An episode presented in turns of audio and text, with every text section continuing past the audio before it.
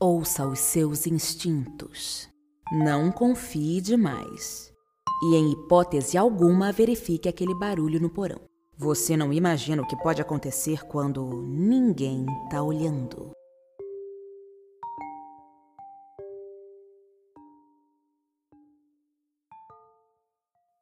Olá, olhinhos! Hoje vamos falar de um caso bem conhecido e muito triste, ele mexe muito comigo particularmente, que aconteceu bem perto da gente em 1992, por acaso o ano em que nasci. Você ver. É um caso nacional que mexeu muito com o país, não apenas devido aos motivos que levaram ao crime, como também pelo impacto que gerou na mídia. A gente vai falar hoje do caso Daniela Pérez, atriz e filha da escritora, roteirista e produtora Glória Pérez.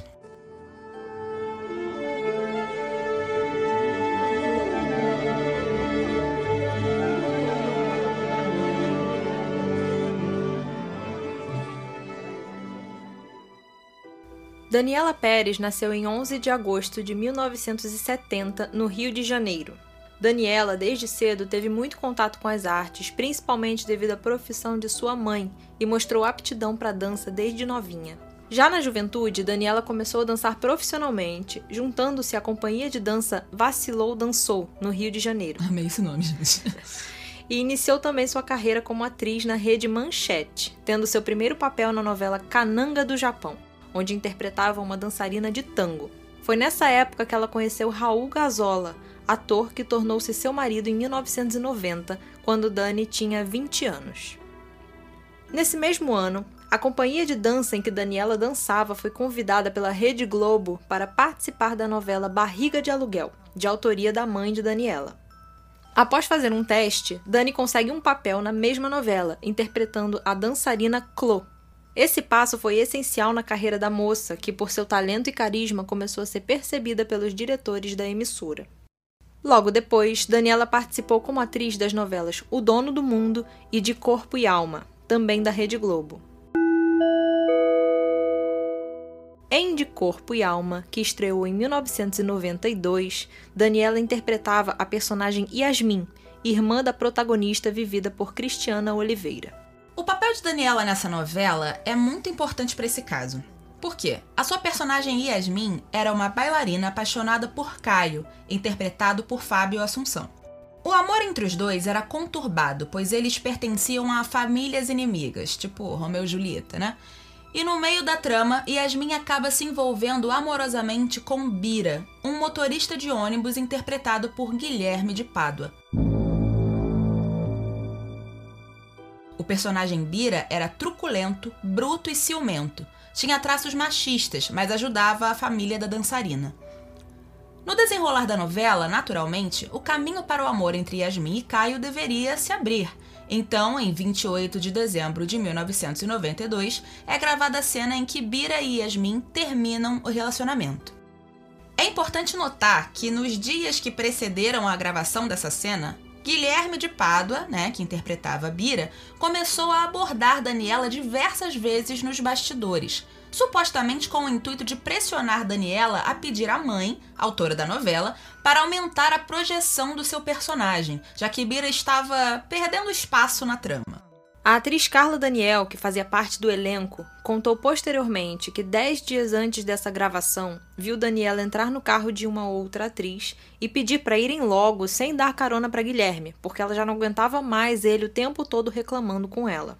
O falecido ator Sandro Solviati chegou a abordar Daniela no dia 28 de dezembro, no dia da gravação, dizendo que se ela não contasse à mãe dela o que estava acontecendo com Guilherme, ele mesmo iria contar.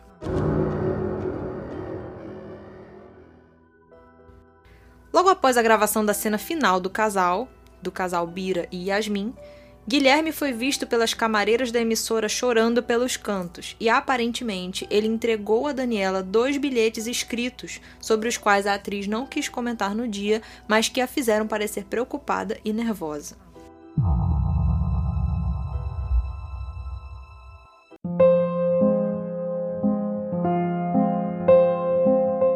Fim do dia 28 de dezembro de 1992 foi triste para o Brasil. O corpo de Daniela foi encontrado num matagal na Barra da Tijuca, no Rio de Janeiro. Seu corpo foi perfurado por 18 golpes de punhal e foi encontrado por acaso quando um policial tropeçou em Daniela ao inspecionar o local após uma denúncia sobre a presença de dois carros suspeitos.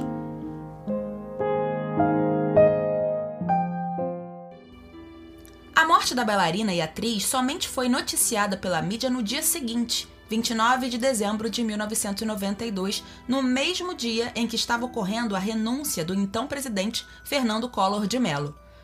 A comoção pública foi gigante pela morte de Daniela e a bomba maior viria a seguir. Guilherme de Pádua, o Bira da novela, havia confessado o crime.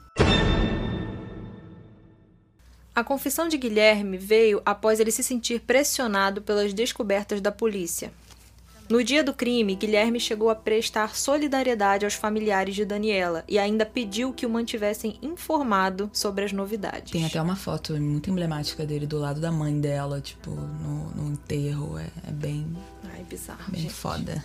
O caso começou a ser desvendado rapidamente pela polícia, pois a ligação que denunciou os carros suspeitos foi feita pelo advogado Hugo da Silveira, que passou pelo local e estranhou dois carros parados num lugar deserto e sem iluminação. Pensando se tratar de um assalto, a testemunha anotou o número de uma das placas e se dirigiu para casa, de onde chamou a polícia. Ao chegar no local, a polícia encontrou apenas um carro, cujo documento estava no nome do ator Raul Gazola. Enquanto um dos policiais se dirigiu à casa do ator, o outro ficou no local e acabou descobrindo o corpo de Daniela. A placa anotada pela testemunha era assim: O M 1 115. E a polícia prontamente se dirigiu aos estúdios Tico, de onde Daniela havia saído naquela noite. No estacionamento do local, a polícia descobriu que havia um carro com a placa LM1115, registrado no nome de Guilherme de Pádua. Uma outra informação relevante da testemunha foi a de que havia duas pessoas no carro de Guilherme, sendo a segunda uma mulher de rosto arredondado que mais tarde comprovou-se ser a esposa do ator, Paula Tomás, grávida de quatro meses na época. Informação importante. A Paula chegou a confessar o crime, mas em seu depoimento oficial mudou a versão, dizendo não ter envolvimento. Em 31 de dezembro de 1992, Guilherme de Pádua e Paula Tomás foram oficialmente presos e o julgamento ocorreu apenas cinco anos depois. Aí você vê, né? Cinco anos depois o julgamento dos caras. Isso porque é uma, um caso midiático, Midiático. boom, explosivo. Imagina se fosse a Maria das Couves, não é mesmo? Maria Isso das é Couves Brasil, não- galera. Nem teria julgamento.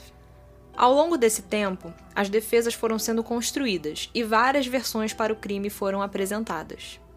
Uma das primeiras versões falava em crime passional, O que é assim? Deus mas o crime existiu. passional ele não é necessariamente ligado ao amor, mas a, a uma, emo- a uma emoção muito Tipo, a paixão forte. dos- É uma, a paixão do momento, entendeu? sim. Mas a diferenciação do passional pro premeditado eu consigo entender. Talvez tenha. Bom, eu não sou criminosa, né, gente? Espero nunca ser. Ah, Mas, mas é, eu imagino que a pessoa que mata premeditadamente, ela tem um, um coeficiente de, de serial killer a mais do que uma pessoa que mata passionalmente no calor do momento, Tipo, tem entendeu? chance de fazer isso com mais pessoas, É. né? Em, em outras É. ocasiões. Entendeu? tipo a isso. pessoa que mata no, no calor do momento é uma pessoa que foi capaz de tudo num momento de muita. De, de uma carga emocional muito forte. Uhum. Ela tem que pagar? Tem. Tipo, igual? Acho que sim, na minha opinião. Mas a pessoa com crime premeditado é uma pessoa que fica matutando. É. Ela fica planejando como que ela vai matar. Tipo, isso pra mim é muito doentio, cara. É muito doido. Uma das primeiras versões falava em crime passional, o que foi desmentido pela perícia ao verificar que a placa do carro de Guilherme havia sido adulterada com fita adesiva, o que comprovava que o crime havia sido premeditado.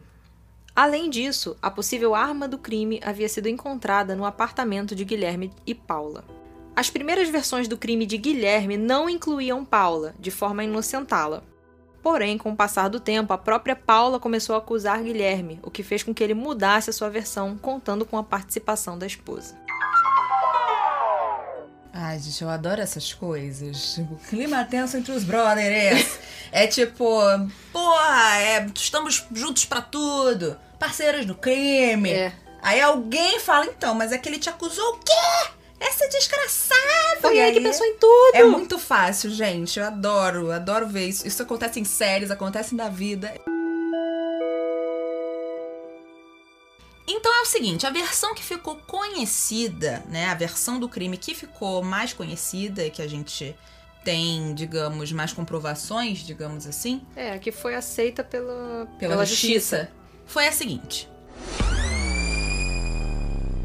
Na noite de 23 de dezembro de 1992, às 21 horas, Daniela e Guilherme saem dos estúdios onde finalizaram as gravações do dia. Do lado de fora encontram fãs com quem tiram fotos, e em uma dessas fotos está o último registro feito de Daniela com vida. De lá, Guilherme sai com seu carro e para num acostamento próximo a um posto de gasolina, esperando por Daniela, com quem supostamente teria um assunto a tratar. Os frentistas do posto se preocuparam com o veículo de Guilherme parado no acostamento, mas ao verificarem que pertenciam ao ator, se tranquilizaram. Daniela, por sua vez, vai com o seu carro até o posto de gasolina, abastece e na saída é surpreendida por Guilherme, que fecha seu carro. Daniela sai do carro para perguntar o que estava acontecendo e prontamente Guilherme lhe dá um soco com o qual Daniela desmaia. Guilherme coloca Daniela desacordada no banco de trás de seu carro e pega a direção do carro dela. Paula, por sua vez, dirige o carro do casal. Os dois carros vão até a rua Cândido Portinari, na Barra da Tijuca. Chegando ao local, Guilherme e Paula apunhalam Daniela no peito e no pescoço, atingindo seu coração e pulmão. Há algumas controvérsias sobre os golpes, se eles foram desferidos dentro do carro, fora do carro ou em ambos, começando dentro e finalizando no matagal. Há duas testemunhas que confirmam a versão de que Daniela recebeu as punhaladas dentro do carro, sendo uma delas o frentista responsável por limpar o carro de Guilherme naquela madrugada, e o outro, o porteiro do prédio de Guilherme, que alegou que o carro chegou limpo ao estacionamento. Guilherme e Paula vão embora do matagal, deixando para trás o corpo sem vida da atriz e seu carro.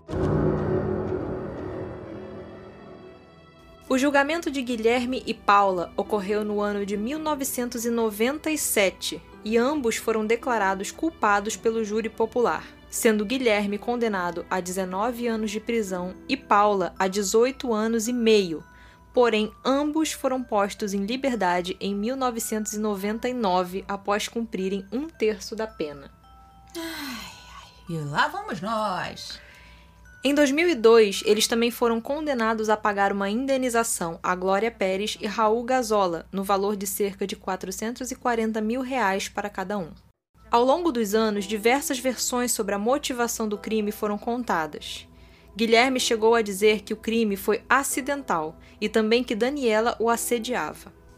Especulou-se ainda sobre um possível ritual ocultista encabeçado pelo casal. E essa especulação veio porque eles encontraram no apartamento do Guilherme e da Paula um santo de gesso todo despedaçado. Eita, gente, mas e aí? Mas aí. Mas não deu nada. Mas só, não deu em nada. só pensaram que era Só ocultismo. quebraram. Gente. A motivação que foi oficialmente aceita foi a de que Guilherme estaria extremamente insatisfeito com a perda de seu prestígio na novela e teria atiçado sua esposa Paula, mulher extremamente ciumenta e que já dava indícios de ter muitos ciúmes de Guilherme com a atriz, a cometerem o crime. Em entrevista recente, Guilherme dá outra versão dos fatos. De acordo com ele, sua relação com Daniela era de proximidade e no dia do crime ela o teria procurado para desabafar sobre sua vida pessoal.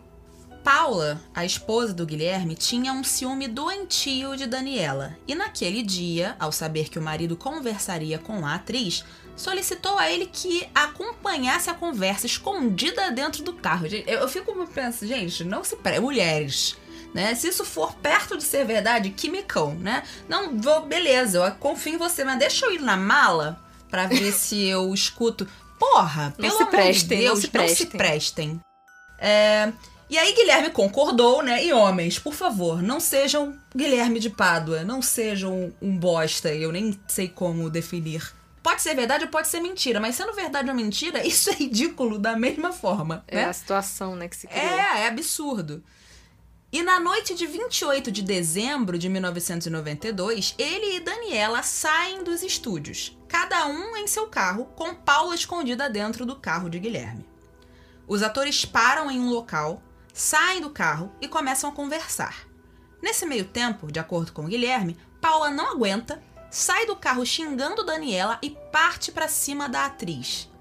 No ímpeto de apartar a briga, Guilherme segura Daniela pelo pescoço com o braço e empurra a esposa para o outro lado. Porém, quando percebe, Daniela está desacordada. Entendendo ter matado acidentalmente a atriz, Guilherme toma a decisão desesperada de esconder os indícios, né? O que, que você vai pensar? Hum, eu acho que eu matei vamos ocultar, vamos esconder. Eu acho muito incrível isso que as pessoas elas acham que isso também não é um espírito extremamente psicopata, assim, porque eu acho que é meu desespero seria tanto se eu achasse que matei alguém que eu não ia, eu ia, eu ia dar muita pinta, gente, Eu que ia matei também. alguém. Eu ia começar a gritar, eu matei, eu matei, polícia, eu matei, fui eu. Tipo, me prendam, me prendam. A pessoa pode ter, sei lá, eu, eu não sei, a pessoa pode ter escorregado numa banana e caído de bunda. Se eu achar que eu matei a pessoa, eu não quero nem É. olhar, sabe? Mas não, vamos, vamos, né, ocultar. Mas essa é a versão que ele conta, tudo bem. E aí ele e Paula colocam o corpo de Daniela no mato. E Guilherme adultera a placa do carro. Isso aí foi confirmado, né? Foi. Isso rolou. A adulteração, no caso. Ao finalizar a tarefa, Guilherme percebe que perdeu Paula de vista. E é quando ele a vê desferindo golpes no corpo desacordado de Daniela. A justificativa de Paula foi a de que os golpes seriam para dar vida à versão de que um fã maluco teria assassinado a atriz. Ai, gente, desculpa, é, é demais pra mim. A parte triste dessa versão é que, se ela for verdade, Daniela foi morta pelo ímpeto do casal de acobertar o crime, porque o laudo de necrópsia não detectou morte por asfixia, e sim pelos golpes sofridos que causaram uma severa hemorragia interna. E você, Olinho, em que versão você acredita?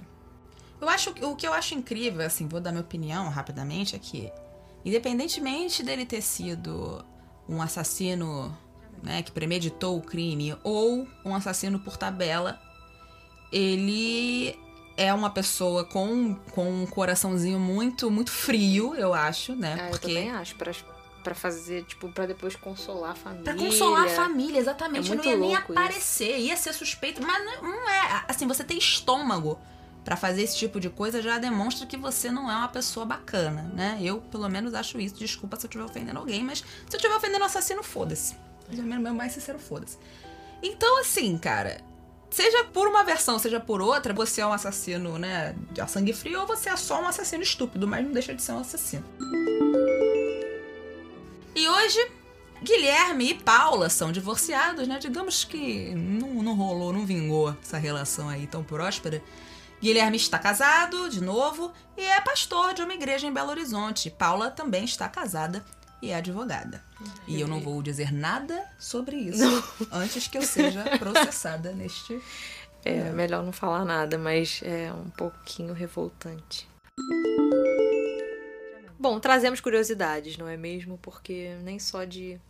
De pão vive o homem? O que pode dizer? Nem só de Nem só de. lá. tragédias. Não, mas, ali- mas também é sobre a tragédia, então. Ah, então, Vamos enfim, mudar. trazemos curiosidades trágicas. Trazemos curiosidades. Sobre a novela de Corpo e Alma, ela nunca mais foi reprisada pela Rede Globo por motivos óbvios. Por favor, não precisa. E pra finalizar a trama, o personagem Bira simplesmente deixou de existir, pf, evaporou, tipo, Thanos levou, Uhum. sumiu. E a personagem Yasmin teria ido estudar dança fora do país e por isso teria sumido do enredo. Em entrevista, Glória Pérez declarou que Guilherme emprestava ao personagem Bira uma agressividade que ele não deveria ter. E isso diz muito sobre a possível projeção que o Guilherme fazia da sua própria personalidade na ficção. No último capítulo de De Corpo e Alma foi feita uma bela homenagem para Daniela, com uma carta escrita por Glória Pérez e narrada por Estênio Garcia. Tô toda arrepiada, gente. Ai, é, gente. é emocionante. A gente vai deixar o link pra vocês assistirem. Na descrição desse episódio e também lá no Insta.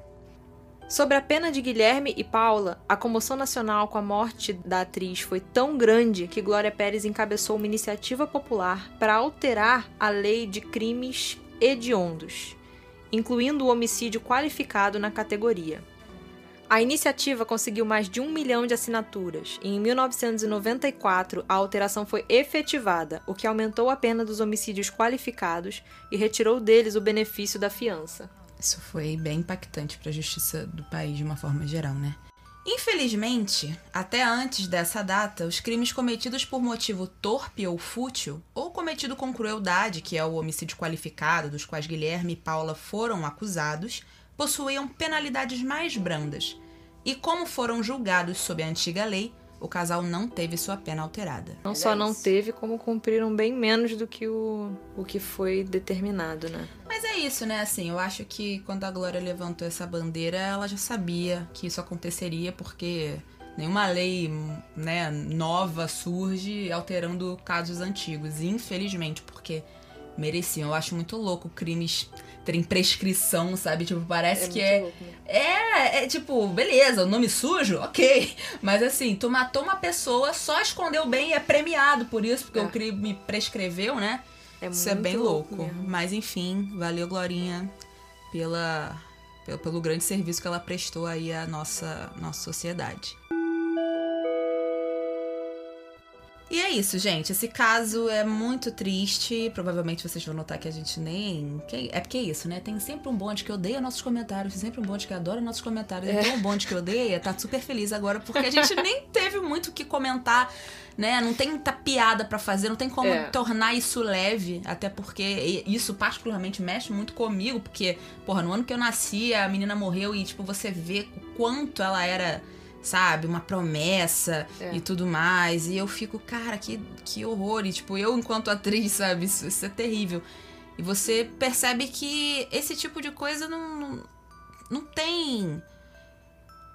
Não é porque ela era famosa, não era porque ela era filha de uma autora famosa que ela. Tipo assim, isso não a protegeu, né? Sim, porque é isso. sim. os- O feminicídio, porque foi, né? Uhum. Agora a gente vai entrar em quem fez, quem não fez, mas pra mim isso foi feminicídio, se- essa, essa questão nem existia, nem era falada na época, mas é, a gente vê isso acontecendo com, com todo tipo, né, de... Até uma coisa que me chamou a atenção, que a gente até falou ao longo do podcast, foi que os frentistas do posto, quando eles perceberam que o carro que estava no acostamento era do ator, Uhum. né, do Guilherme, eles ficaram tranquilos. Tranquilos, Tipo é. assim, ai, ufa, ainda bem que é ele. Se fosse de um estranho, até talvez eles, É, nem, eles ter- até teriam denunciado, até teriam impedido que aquilo Exatamente. tudo acontecesse. mas tipo, pra você ver que, né, a pessoa, porque ela é conhecida, porque ela é famosa, porque ela tá aí, não significa que ela é uma boa pessoa. Não, é, mesmo. Não acreditem em ninguém. Não acreditem em ninguém. Não confiem em ninguém. Exato.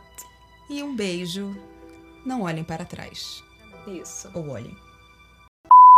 O roteiro desse podcast foi produzido por Luísa Viana e a gravação e mixagem desse episódio foi feita pelo estúdio Zitatomo.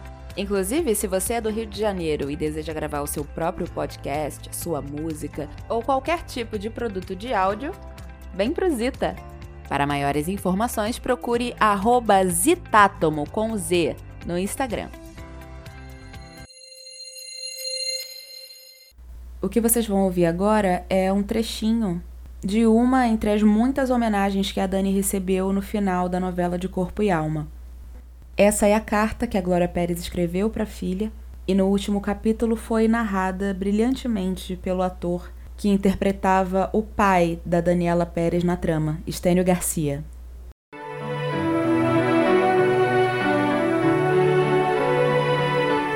Dani,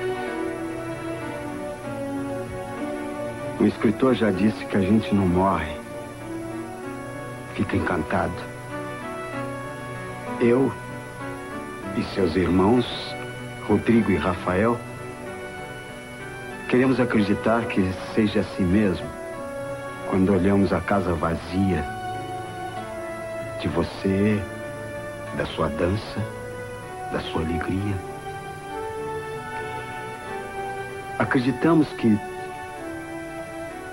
nos encontraremos novamente no tempo e no espaço, em algum lugar, onde vamos dançar e sermos felizes novamente.